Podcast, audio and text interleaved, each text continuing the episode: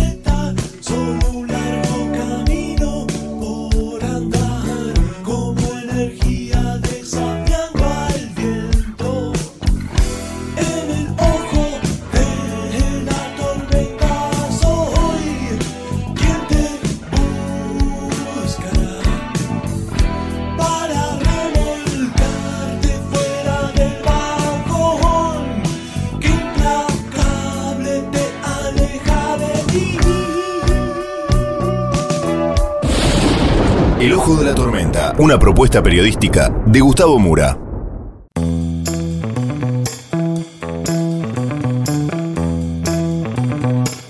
Bienvenidos al Ojo de la Tormenta. La tapa de hoy es Alberto Núñez Feijó, el hombre que tiene en sus manos el futuro de España. Vamos entonces con los temas del día de hoy en este breve sumario.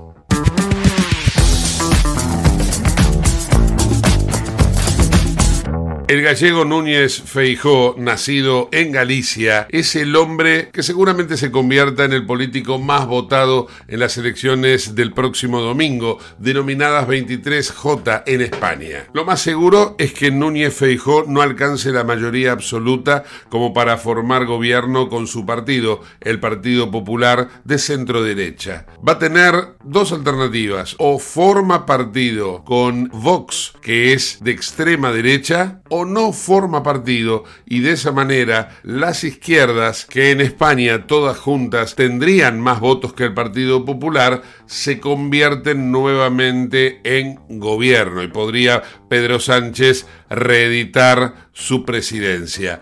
Esto es lo que nos va a explicar Romina Rinaldi. También vamos a tener la voz del especialista en consorcios Eduardo Aguad para que nos explique de qué manera se pueden acortar los tiempos de los juicios de aquellos que forman parte de los propietarios e inquilinos que viven en edificios. El cierre musical de la jornada está dedicado a Sheryl Crowd, una voz espectacular, una guitarra muy sensitiva y un tema emblemático para todos. All I Wanna Do. Todo esto en el ojo de la tormenta.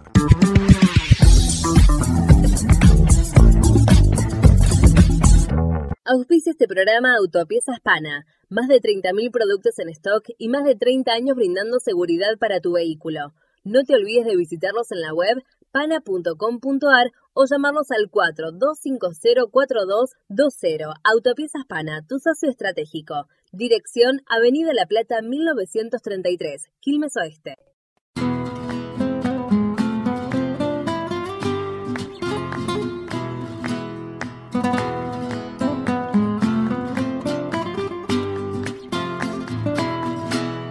El marketing le puso de nombre 23J. Y 23J es las elecciones en España, este domingo 23 de julio. De esto vamos a hablar con Romina Rinaldi, que está precisamente en España. Hola Romy, ¿cómo estás? Hola Gus, hola a todos, ¿cómo están? Todo bien por acá. Bueno, me imagino que allá en España están todos alborotados, están todos ya preparados para ver eh, con expectativa el resultado. Mucha gente ha ido votando por correo ya, ¿no?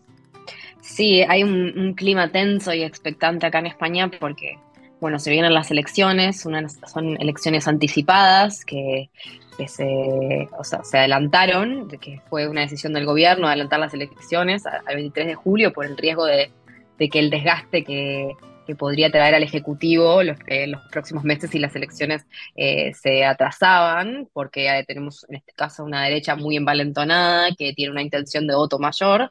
Entonces, como idea de control de daños, eh, Sánchez, quien es el actual presidente y quien se postula para la reelección, eh, decide junto a su gabinete eh, adelantar las elecciones para, para frenar, digamos, este, este impulso de la derecha. Claro, y en este marco, en este contexto, eh, contame un poco es esto de la violencia de la derecha. ¿Por qué, por qué se habla tanto de la violencia de la derecha?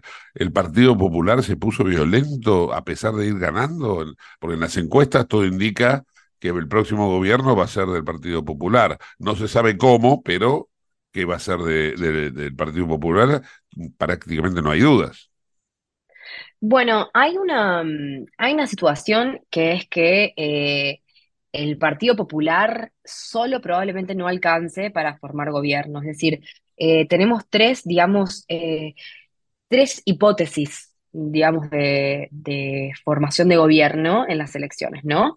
Eh, para, para que España forme gobierno, para formar un gobierno se necesita eh, el 50% más uno, el 50 más uno, digamos, eh, esa, esa fórmula de la Cámara de Diputados. Es decir, que de una Cámara de 350, un total de 176 tienen que votar a favor de, el debate de investidura, a favor del candidato para poder formar gobierno. Entonces, España, como una monarquía parlamentaria, lo que hace es no vota al candidato, sino que vota a partidos a través de representantes que se eligen en proporción a, las comunidades autónomas, sin contar a Ceuta y Melilla, que tienen uno cada uno, después es por número de habitantes. Entonces, lo que eh, se vota realmente este 23 de julio es la composición del Parlamento. Eh, entonces, esta composición del Parlamento tiene cuatro partidos que son eh, bastante más grandes, que son eh, los partidos de derecha, que sería el PP, que es el Partido Popular, el tradicional de toda la vida, y un nuevo partido que se llama Vox, que es un partido de ultraderecha, que Sánchez lo compara con fascistas, eh, que ha estado en este auge y que puede llegar a dar el cambio a, eh, a la dirección de las elecciones. Por el otro lado tenemos a eh, los partidos de, izquierda, que es el PSOE, y lo que es Sumar, que es eh, el partido de Yolanda Díaz, quien, era, eh, es la vicepresidenta y además era eh, líder de, del partido Podemos, que era el que estaba Pablo Iglesias, y se fue para fundar su nuevo partido. Entonces, estos dos partidos juntos, ya se sabe que eventualmente si se pudiera formar gobierno, la coalición de izquierda sería el PSOE más eh, Sumar, más pequeños partidos de las comunidades autonómicas, por ejemplo, la Esquerra Republicana, que es el de Barce el Partido de Cataluña, eh, por ejemplo, Bildu o el PNV, que son los vascos, o los nacionalistas gallegos, etcétera. Entonces, volviendo un poco a cómo se formaría gobierno, a qué posibilidades hay, la primera es esta coalición de los partidos de izquierda, que sería el PSOE con Sumar, que fue un poco lo que pasó en las elecciones pasadas, pero con Podemos, eh, y los otros pequeños partidos. Todos juntos, ellos en el debate de investidura votarían para que Sánchez vuelva a ser. En este caso, eh, hay que tener en cuenta algo importante, si el Partido Popular saca un 39% de los votos, no le da para formar gobierno. Entonces, puede que Sánchez empiece a hacer todas las negociaciones, porque son dos meses después de que se hacen las elecciones para el debate de investidura, eh, hay, hay un plazo de dos meses. Entonces, esta es la primera opción con los partidos de izquierda. La segunda opción es que ganara el PP con mayoría absoluta, o sea, con más del 50% de los votos, que es bastante difícil, si bien es el partido que ahora ante intención de votos tiene mayor popularidad, se estima que hay un 39, 38, 39% de intención de votos, no más, puede sorprender con un punto más del 40, pero igual no le da para formar gobierno unitariamente. Y la otra tercera opción es la, esta con, muy controversial, que es PP en coalición con Vox para formar gobierno, eh, las alianzas que se hacen se hacen a cambio generalmente de ministerios. Entonces, en este caso, el partido de Santiago Bascal, que es este partido de ultraderecha, de, de muy conservador, formaría gobierno con Vox, eh, perdón, con el PP, y esto es lo que se, un poco se pone en tela de juicio de, de cuestionamiento porque es un partido que tiene eh, ideas muy radicales. Em, en realidad, hasta ahora no hay otra fuerza política más que, esta coalición, por ejemplo, que la coalición canaria, que quizás le puede dar uno o dos diputados, pero Vox es la única fuerza que le puede, fuerza política que le puede dar eh, votos para formar gobierno al PP. Entonces, lo que la gente tiene como que el- un poco el miedo que se vive es que si el PP ganara, eh, el gobierno, el próximo gobierno sería un gobierno de coalición con Vox y eso traería a la ultraderecha al poder. Claro, eh, la verdad que eh, es bastante complicado el panorama. Yo pensé que era mucho más, como que la tenía más fácil el Partido Popular y en definitiva que lo tenían más fácil los españoles, porque al fin y al cabo eh, no, no pensemos en el partido, sino que pensemos en lo que vota la gente, ¿no? Si la mayoría de la gente tiene una tendencia a que eh, España vire hacia la derecha y el Partido Popular considera que eh, el Vox no puede estar aliado al PP, entonces los condena a los españoles que votaron hacia la derecha a tener un gobierno de izquierdas. Increíble. Bueno, a ver, depende, depende un poco también, ¿no? Hay votantes de- del PP de toda la vida que probablemente no tendrían problema en pactar con Vox, pero después también está ese votante indeciso que sabe que eh, votar a Vox por sí solo, eh, perdón, votar al PP por sí solo puede conllevar a una coalición con Vox, entonces esto lo puede poner más en riesgo.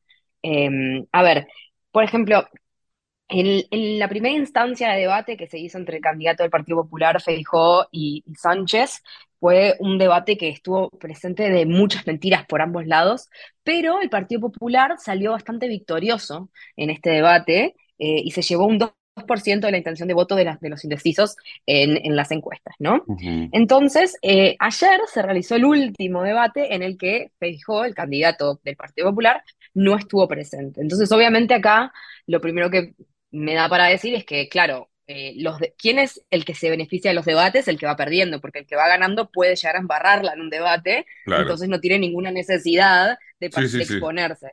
Él no participó en el debate de- del día de ayer. Eh, su argumento fue que en realidad habían otras fuerzas políticas más pequeñas que no estaban convocados, porque solo se convocaron a las cuatro fuerzas mayores, que son PSOE, Sumar, PP y Vox. Entonces él eh, eh, se, mm, su argumento estuvo en que ahí dejaron afuera a fuerzas políticas que negociaron en- con, con el PSOE para formar gobierno, que son Esquerra Republicana, Bildu, el PNV, porque todas estas fuerzas contribuyeron en, en- las elecciones pasadas a que Sánchez hoy en día esté en el gobierno, fueron votos, entonces él lo que quería es que fueran parte del debate. Esa fue su eh, excusa pública, digamos. A la hora de la realidad, él es, que, es que también él es sabido que no es el, el- el mejor de los debates, ya participó de un debate, le fue bastante bien, entonces no tenía sentido de que se embarrara nuevamente y participara en otro debate, eh, en el cual también estaba participando Santiago Abascal, el líder de Vox, al que todavía es muy controversial esa figura de asociación que se les ve entre uno y otros.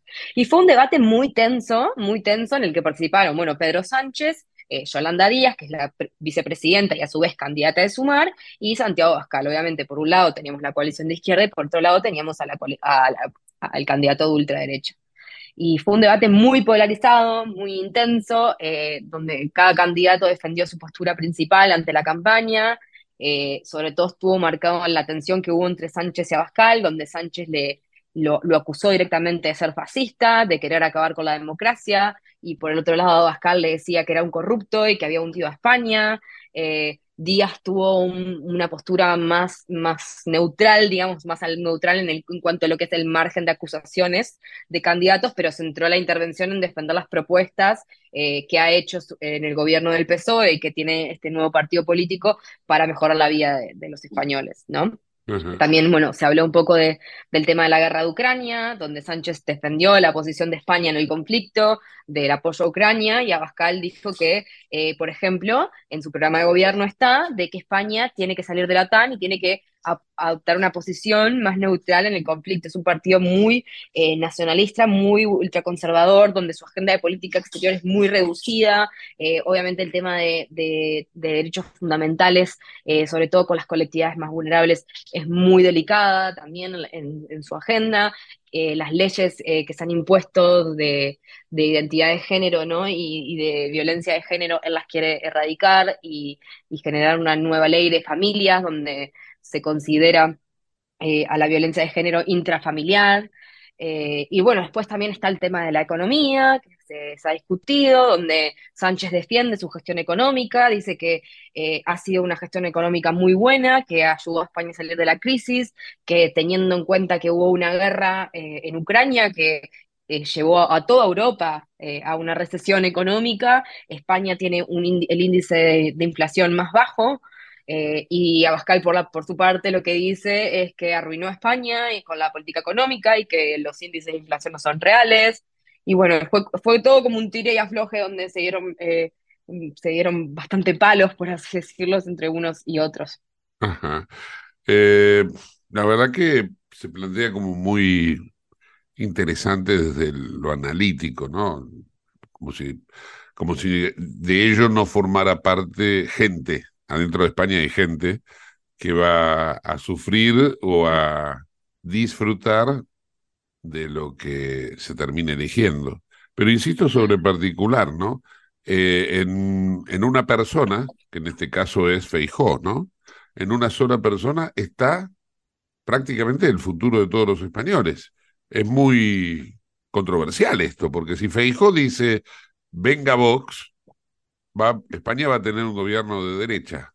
Y si Feijó dice no a Vox, y España no tendría un gobierno de centro derecha, va a tener un gobierno que probablemente sea de izquierda, ¿no? Porque ahí es donde va a aprovechar PSOE y los partidos de izquierda para meterse en el ministerio, hasta inclusive arrebatarle la jefatura de gobierno. ¿Es posible o no?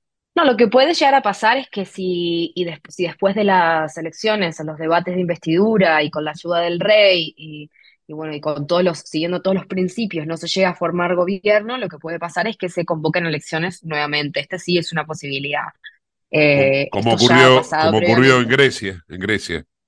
Sí, y ha pasado también en, en, en España anteriormente. Entonces, eh, la posibilidad de volver a convocar elecciones es una posibilidad que está latente Obviamente que, no es lo que la población quiere porque es muy desgastante llevar a, elecciones eh, repetidas, pero sí es una posibilidad porque eh, es muy difícil que, Vox y el Partido Popular pacten. Esto es casi utópico. Eh, entonces, eh, si hay que ver primero cómo sale la votación de Vox, si Vox en, su intención de voto realmente tiene, a la hora de, la votación real, tiene una, cantidad de votos suficientes para dar vuelta a la elección, porque por más de que Sánchez, eh, perdón, de que Feijó saque la mayoría, si no llega al 50%, no va a poder formar gobierno. Entonces hay que ver cuánto lo puede ayudar la votación que tenga Vox. Y a su vez, ver si eh, Feijó está dispuesto a pactar con Vox, que es lo que mucha gente espera, lo que la mayoría espera, pero tampoco ha habido un pacto o ha habido nada escrito, obviamente porque no se va a regalar antes de las elecciones, de que pactaría con Vox. O sea, ahora el, la campaña del Partido Popular está centrada en intentar ganar las elecciones eh, el 23. El claro, 23J. claro, entiendo. Pero te, te, hice una pregunta y, y no me queda claro desde lo que sería eh, la respuesta institucional. ¿Es posible que ganando las elecciones Feijó, o sea, el más votado sea Feijó, ¿es posible que el próximo jefe de gobierno eh, sea, en este caso, eh, el, el, PSOE, el que decía el PSOE, ¿no? ¿Puede ser? Claro, ¿no? claro. Sí, sí, sí. Pues sin duda. Eh, vamos a poner una situación en la que, por ejemplo, eh, el Partido Popular saca un 38-39% de los votos, por ejemplo. Sí. Y el PSOE saca un 28% de los votos. Sí. Entonces, lo, el restante de esa, de esa votación se divide entre los pequeños partidos y Sumar y Vox. Sí. Si entre Sumar y el PNV, que son los vascos, Bildu, que son los vascos, Esquerra Republicana, los gallegos y todos los pequeños partidos que hay que tienen uno o dos representantes, junto con Sumar, suman a un porcentaje que da a llegar a 176 escaños, gana el, el PSOE, el Partido Socialista. Es decir, perfectamente puede formar gobierno. Lo que se necesitan son 176 escaños, por eso también se dan dos meses hay que armar toda una negociación, porque a partir, una vez que tú das las elecciones, que tú ganas las elecciones, se tiene que armar toda la negociación, que fue lo que pasó la vez pasada con PSOE Podemos, de ver qué ministerios te doy, por ejemplo, el PSOE va a tener que pactar probablemente con estos pequeños partidos que pertenecen a las comunidades autónomas, y como ya pasó la vez pasada con el PNV, que le dieron más autonomía a, los vascos en, el tema de cárceles, probablemente tenga que pactar con Esquerra Republicana también nuevamente y puede ser que se negocie algún nivel de autonomía. Eh, sabemos que Esquerra Republicana jamás pactará con el PP. Todos estos partidos tienen más. Escúchame, ahora, ¿vos qué pensás para Feijó, para el Partido Popular? ¿Es más difícil que pacte con la, con la ultraderecha o es más eh, difícil que pacte con la izquierda. O que, o que, le permita, no que pacte, que le permita a la izquierda, este, que la izquierda va a tener sus pactos, esto que acabas de explicar. La izquierda va a tener sus pactos, pero si el Partido Popular no pacta con Vox, va a dejar que la izquierda lo pase, con lo cual el próximo gobierno va a ser del PSOE. ¿Qué mejor para el Partido Popular? ¿Terminar acordando con Vox o no? El tema es que no es que sea mejor, que quizás el eh, acordar con Vox, negociar con Vox puede ya terminar siendo una necesidad, pero todo esto va a depender de cómo le vaya a Vox a las votaciones. Si Vox tiene un porcentaje bastante pequeño que no es suficiente, no le va a cambiar a nada al Partido Popular porque no va a llegar a llegar a, esos 176 escaños. Claro. Me explico, o sea, a Vox le tiene que también ir bien para que sea eh, competitivo para el Partido Popular empezar a negociar con Vox. Exacto, sí, sí, sí, entiendo. Entiendo. Qué, qué interesante que se plantea, ¿no? Porque eh, aún, ganando puede perder, Feijo. Exacto. Aún ganando puede perder, eh, aún ganando puede generarse una nueva elección más adelante. Eh, está como muy, muy tenso todo. Eh, el, clima, el clima electoral se siente, incluso acá en Cataluña, que, muchas veces es como un oasis aparte, se está, se está sintiendo, eh, se está pidiendo, hay una campaña muy fuerte para, para que la gente vote. Para ahí, en, Cataluña, en Cataluña, vos estás en Barcelona. En Cataluña, ¿qué partido gana? ¿Qué, qué, ¿Cuál es la tendencia? ¿Izquierda o derecha?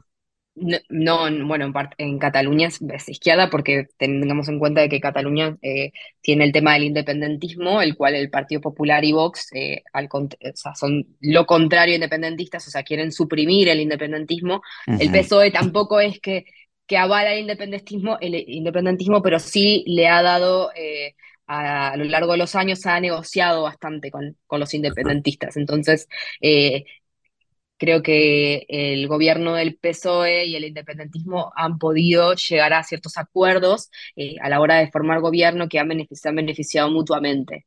Eh, no es el caso con el PP y el, y el PSOE. El tema de las autonomías eh, lo, el PSOE ha sido a lo largo de, estos, últimos años el que más ha podido pactar con, estos partidos que pertenecen a las comunidades autonómicas, pero el PP eh, y, menos Vox, eh, que son ultra españoles y conservadores, ¿no? que ellos hablan de España como una unidad, no podrían sostener jamás. Es imposible pensar que Vox pudiera negociar eh, alguna vez con, con Esquerra Republicana, o sea, no, no, no tiene ningún hilo conductor de pensamiento esa, esa teoría. Entonces, generalmente eh, los, los, partidos que pertenecen a las comunidades autónomas y que defienden un poco de, la autonomía de, sus comunidades, eh, tienen una tendencia a negociar con el Partido Socialista que es más flexible a la hora de, dar beneficios y, de, y de generar eh, más negociaciones para dar libertad a las comunidades autónomas. Está claro. Eh, más allá de lo que digan los candidatos, Romy, ahora vos contame como eh, usuaria de todo, ¿no? De, la vida económica española. Eh, ¿cómo, ¿Cómo vivís la economía? Porque desde acá uno dice, en España están bárbaros, tienen un 2% de inflación. Ahora, decime vos cuál es la, el día a día. una de las partes de, de, de campaña de apoyo que tiene el PSOE es que la inflación es de las más bajas de Europa. Eh, y mucha gente también desde, desde, el- desde la oposición dice que los números de la inflación están eh, eh, maquillados y que no son así. Yo como ciudadana, o sea, como, como residente sí he visto un aumento de los precios, lo he visto, pero sobre todo lo noté el año pasado. Eh, cuando fui al supermercado, una vez que, que estalla la guerra, allá el tiempito después se pudo ver un aumento de, de- de las commodities y de los precios, de, de los precios de, de la- de los productos básicos de la canasta básica en, en el supermercado. Eh, eso como por un lado, pero obviamente que también cuando uno viene de Latinoamérica y está un poquito más acostumbrado a cierta inestabilidad y también se nutre de noticias de Argentina, de, de, bueno, de, de todo lo que pasa en Latinoamérica, obviamente que España es distinto, pero tampoco es que España es el país que tiene una gran estabilidad, hay muchas, hay muchas tensiones sociales, es un país eh, que ha tenido como mucho a nivel económico muchas subidas y bajadas, que ha pasado grandes crisis, eh, que, que, bueno, que las, las crisis, la crisis del 2008 golpeó muy duramente a España, donde tiene movimientos sociales que son muy fuertes. eh, entonces, a ver, eh, sí, podés notar la, la diferencia quizás con algún país de, de Sudamérica, pero es muy normal de tener gente viviendo en la calle. Acá en cada, en cada esquina, por lo menos en el centro de la ciudad, ves gente durmiendo en la calle. Entonces eso también es un indicio de que no todo funciona perfecto. Claro, claro, claro, me imagino. Hay como una utopía un poco a veces de que Europa eh, tiene como, Europa es como la, no sé, la, la, el, el oasis donde todo funciona bien y, y en realidad no. Eh, obviamente que hay países que están eh, en mejores términos que otros. España también es un país del sur, no es uno de los grandes países ricos de Europa, pero eh, como compartimos un poco también el idioma y somos el mundo hispano en general, eh, es más fácil para nosotros compararnos con España, ¿no? Eh, pero si vos mm, ves España, Italia y Grecia y lo comparás con Noruega, Finlandia y Dinamarca o Suecia, vas a notar una diferencia abismal. Claro, claro, claro, entiendo. Bueno, Romy, agradecido por este tiempo y eh, nada, este, ya veremos entonces el lunes qué, qué nos da, qué, qué resultado nos da el 23J. Sí, nos encontramos la, la semana que viene para hacer un análisis y una, una evaluación de los resultados. Un Claro. abrazo grande, un abrazo para todos. Un abrazo grande, chau. Romina Rinaldi en el ojo de la tormenta.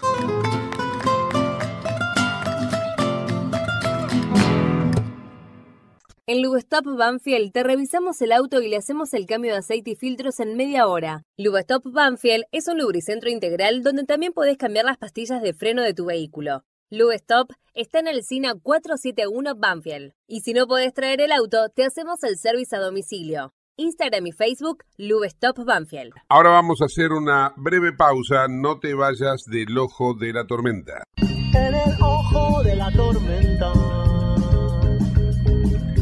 Yace un niño asustado.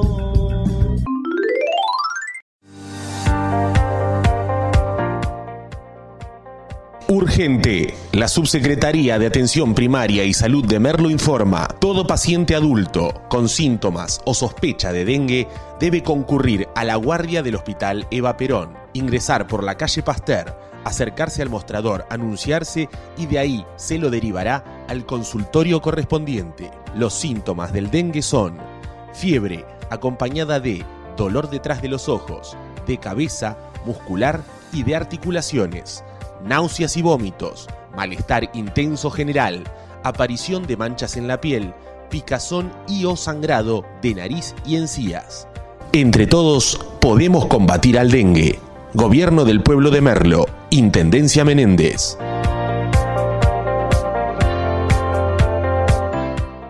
Autopiezas Pana, distribuidor nacional de autopartes, líder en el rubro suspensión, dirección y frenos para vehículos. Para más información sobre las marcas que trabajamos, visítanos en nuestra web pana.com.ar o escribinos a nuestro email pana.pana.com.ar. Autopiezas Pana, tu socio estratégico. En Lanús, nuestros vecinos cuentan con el nuevo programa de telemedicina pediátrica para chicos de hasta 16 años. Si sos vecino de Lanús, solo tenés que empadronarte, registrate en la app y acceder a tu consulta médica. Así de fácil. Informate en lanús.gov.ar barra telemedicina. Lanús nos une. Te invitamos a conocer La Pampa, porque creemos en una nueva forma de viajar a un ambiente ideal para estos tiempos. Aire puro, bosques y fauna nativa, gastronomía gourmet, vinos patagónicos, pueblos con historias emocionantes. En La Pampa, seguro te relajás, seguro te emocionás, seguro disfrutás. Viaja seguro, viaja a La Pampa, portal de la Patagonia. ¿Sabías que todos los accidentes por inhalación de monóxido de carbono son evitables? Chequea que la llama de tus artefactos sea siempre azul. No olvides ventilar los ambientes de tu hogar todos los días, verificando que las rejillas cuenten con salida al exterior y las ventilaciones no estén tapadas ni sucias. Y controla las instalaciones internas con un gasista matriculado. Con estos consejos, proteges a tu familia. Metrogas, damos calor. ¿Qué es lo que hace a San Isidro distinto?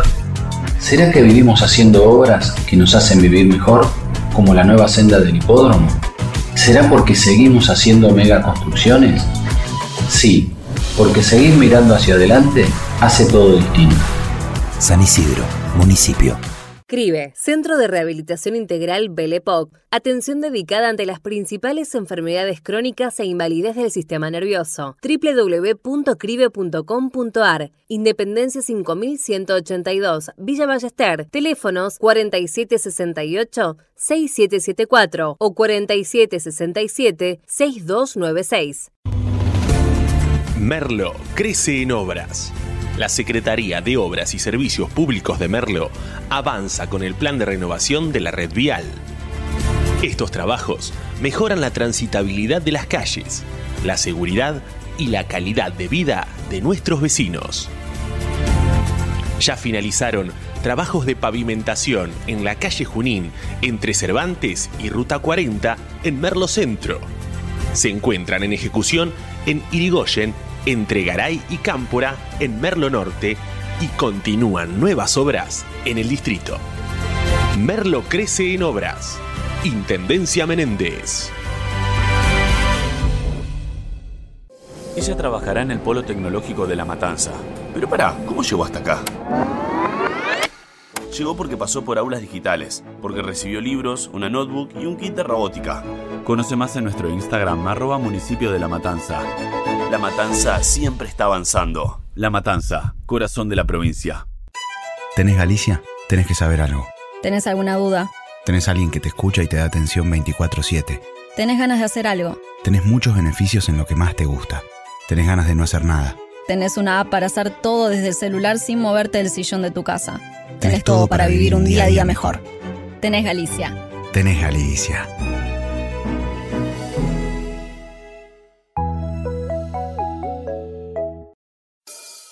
En el ojo de la tormenta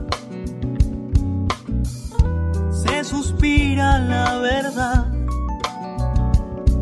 En el ojo de la tormenta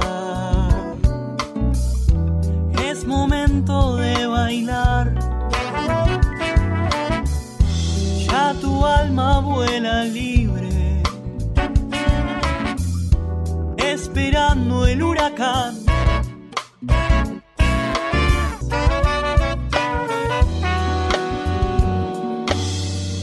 Auspicia este programa CRIBE. CRIBE es un centro de rehabilitación integral que está ubicado en Villa Ballester, provincia de Buenos Aires, certificados con normas de calidad ISOIRAM. El centro CRIBE ofrece, entre otras terapias, tratamiento de rehabilitación por ozono. La página web es www.cribe.com.ar, sino en facebook.com barra cribecom. CRIBE queda en Independencia 5182 Villa Ballester. Los teléfonos 4768-6774 o 4767-6296. CRIBE, Centro de Rehabilitación Integral Belepoc.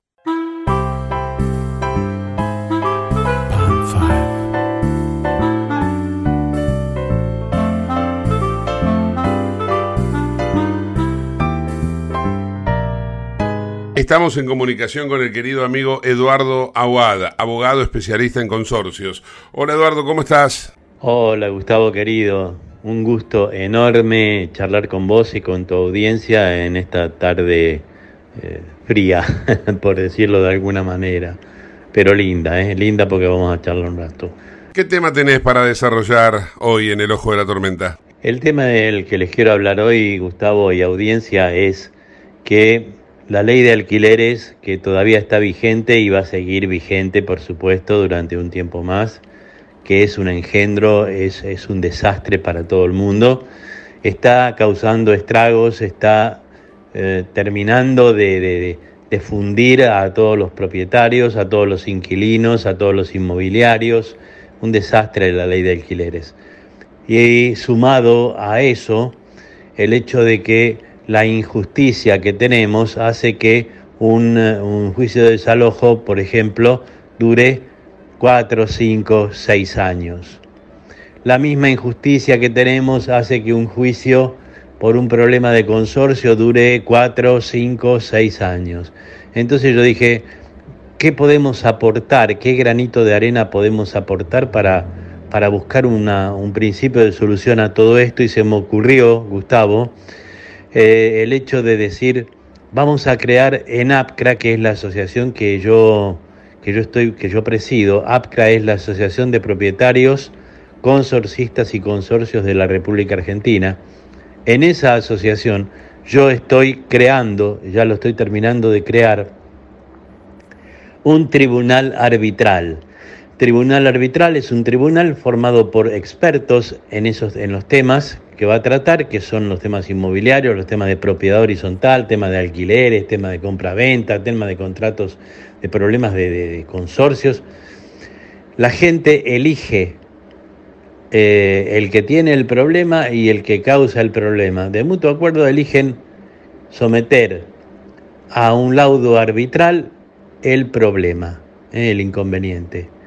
Eh, presentan la demanda, presentan la contestación y el tribunal actúa y busca una, una sentencia, dicta una sentencia que se llama laudo.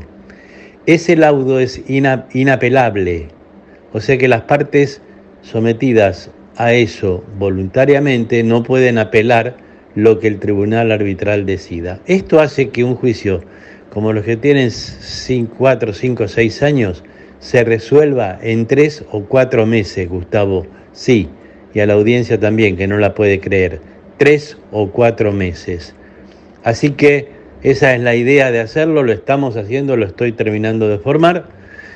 Eh, si quieren averiguar cómo hay que hacer para asociarse a la a APCRA, la Asociación de Propietarios, Consorcistas y Consorcios de la República Argentina, o quieren dejar su consulta para que se la contestemos a través del programa de Gustavo Mura, tienen que mandar un WhatsApp al siguiente número 11 50 64 6800. Se lo repito, 11 50 64 6800. Este era el tema, Gustavo. Eduardo, te mando un fuerte, un fuerte abrazo. Otro para vos, Gustavo. Muchas gracias, Eduardo querido. El doctor Eduardo Aguad, en el ojo de la tormenta. Te invitamos a conocer La Pampa, porque creemos en una nueva forma de viajar a un ambiente ideal para estos tiempos. Aire puro, bosques y fauna nativa, gastronomía gourmet, vinos patagónicos, pueblos con historias emocionantes. En La Pampa, seguro te relajás, seguro te emocionás, seguro disfrutás. Viaja seguro, viaja a La Pampa, portal de la Patagonia. Para el cierre musical del día de hoy, un éxito de los 90, interpretado también por una mujer rockera, popera, bueno, ha acompañado a impresionantes bandas, ha sido pareja de incomparables músicos, pero ella sola tiene un brillo muy particular. Sheryl Crowd con All I Wanna Do, su primer gran éxito. Ahí va.